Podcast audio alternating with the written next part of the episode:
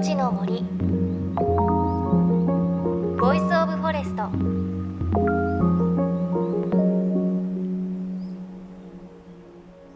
おはようございます。高橋真理恵です。先日この番組で伊勢神宮の森神宮宮域林のレポートをお届けしましたが20年に一度の式年遷宮が先日行われましたね。このタイミングでお伊勢参りされた方もいるのではないでしょうか。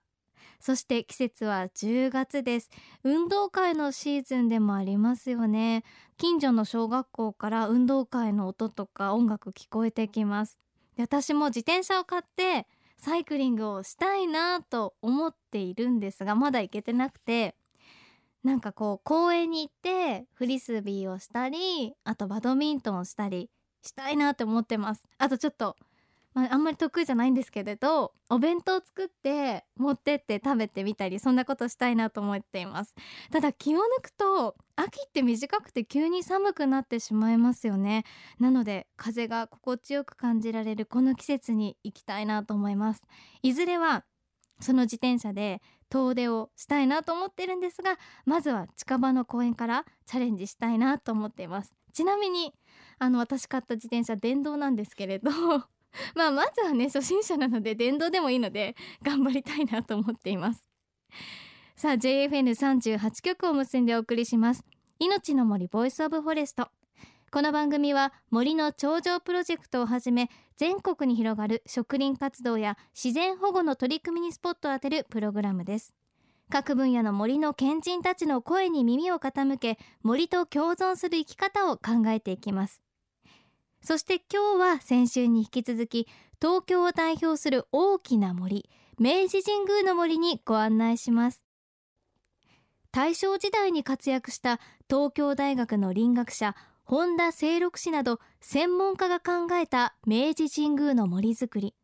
それは荒れ地だった土地に成長速度の違う樹木を順番に植えることで150年かけてこの場所にふさわしい森を育てようという計画でした。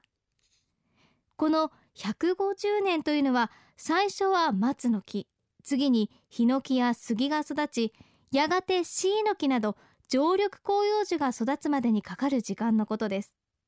当時の学者たちは人間の寿命よりずっと長い年月を見据えて森自体の力で世代交代を繰り返す森を作ろうとしたんです。この森はあの本田先生たちがこう4段階の形で推理していくだろうということで計画を作って、まあ、それに従ってこう木を植えていったんですね。でもその樹木そのものはその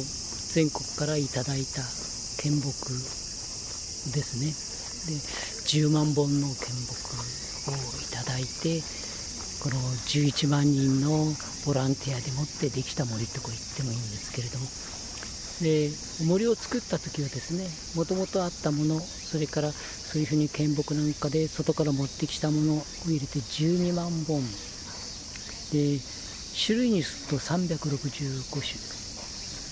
となっていたんですね。でその森がどうなったんだろうかということで50年経った時に調査をしてみたんですね。そうしたら樹木の種類が247種。365万240約100種類がこう合わなくて耐えていったっていう感じでしょうかその代わり本数はですね森ができた時は12万本だったのが17万本ということで徐々に増えてきていたという感じですね。でまあそんな風にしてこう森は樹種は減らしたんですが森全体としてはその子どもたちも出てきてですねまあ、本数が増えているということとまあ、あのこの森はその本田先生たちが作った計画の素晴らしさというのもあるんですけどね。またあのそれと同時にそのここに森があると自由に使ってみたい、まあ、あの入ってみたい触ってみたいとかですね。それが普通なんですけれどもやはりここにおいでになる方々がそれを我慢していただいてこの森の中には入らなかった。だからこう一つ一つの小さなどんぐりがですねこう育ってもくる根元を踏みつけられて弱っていくっていうこともなくてですねここに訪れた人たちが守ってくださったおかげなんだろうと思ってるんですね。こんなふうにこう落ちたどんぐりから芽が出てくるわけですね。こういうものが林の中にあって、うん、何かの拍子で一本枯れる。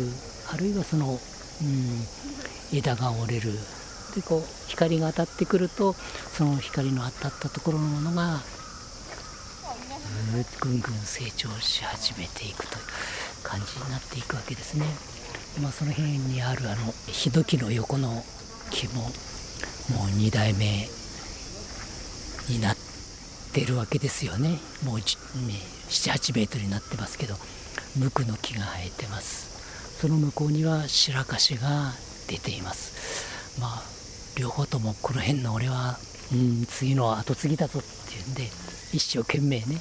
競争しているところなんですけれども。お話は明治神宮の森を管理している沖沢浩二さん。まさにね現代の森の賢人ですよね。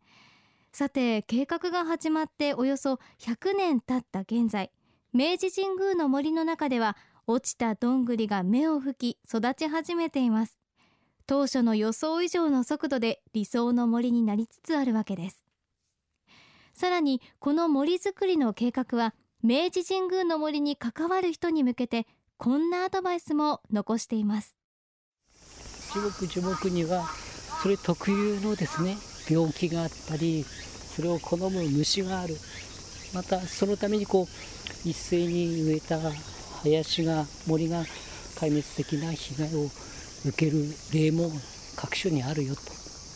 だけどねここはそのそうならないように配慮してあるから後の人はあんまり神経質になるなとこう書いてる白樫があったらクスの木があって次にシイの木があってケヤキがあってというふうに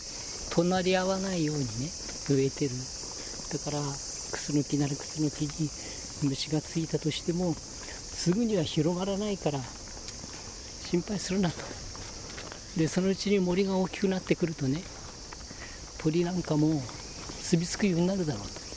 それらがそういうものを食べてくれるようにもなるだろうしというようなことも計画書の中では書いてあるわけですね。えー、木に固有な虫がつくんですが較的そのままに掘ってますね。え、今約年間通して鳥ですと約50種の鳥がこう住んでいるとまあ、あの渡り鳥もありますからねとこう言われてましてそういったようなものたちがこの森を自然の力で守ってくれていると思っていますね最後に毎日森の表情の移り変わりを見つめている沖澤さんが思う明治神宮の森の魅力について伺いました。私はあのきっとこの地域ではこの神社の森というのは地域の人々をずっと見守っていてなおかつ地域の人から見れば安らぎの場なんだろうと思います、私見ると、うん、非常に楽しい森日々森の形っていうんですか顔っていうんですかね。木々の色合いが毎日毎日こう色合いを変えていきます。それを日々こう見ながらねこの森で仕事をしているというのは非常にこう幸せなことだし贅沢なことなんだろう。ぜひあのうちのお宮に参拝においでになりましたら一つ一つの木の形というんでしょうかね。佇まいというんですか。色合いも楽しんでいただきながらご参拝いただければいいのかなと思ってます、まあ、これは余談なんですがうん夜も時々徘徊してます。懐中電灯をつけずにですね。と森の別な顔も聞こえて見えてきますしいろんな虫の声鳥の声意外と星がよく見えるなとこうだいたいこう3等星ぐらいまで見えるでしょ？そうすると絵に描いたような星座の形になるわけですねこれはここにいるものの特権というところでしょうか、は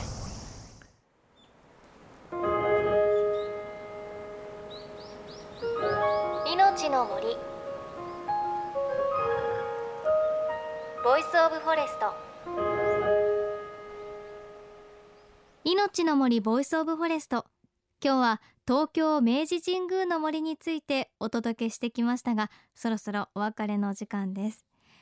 ちなみにあの参道に落ちた落ち葉というのもすべて沖沢さんたちが吐いて森に戻しているそうです。その落ち葉は腐葉土になって世代交代を助けているということなんですね。こういった沖沢さんたちの人の力もあってここまで早く森成長したんですよね。あとはやっぱり沖沢さんもおっしゃっていましたが明治神宮を訪れる私たちも森にこう無断で入らず踏みつけずに見守ることで本当に森自体森本来の力育てていけますよね。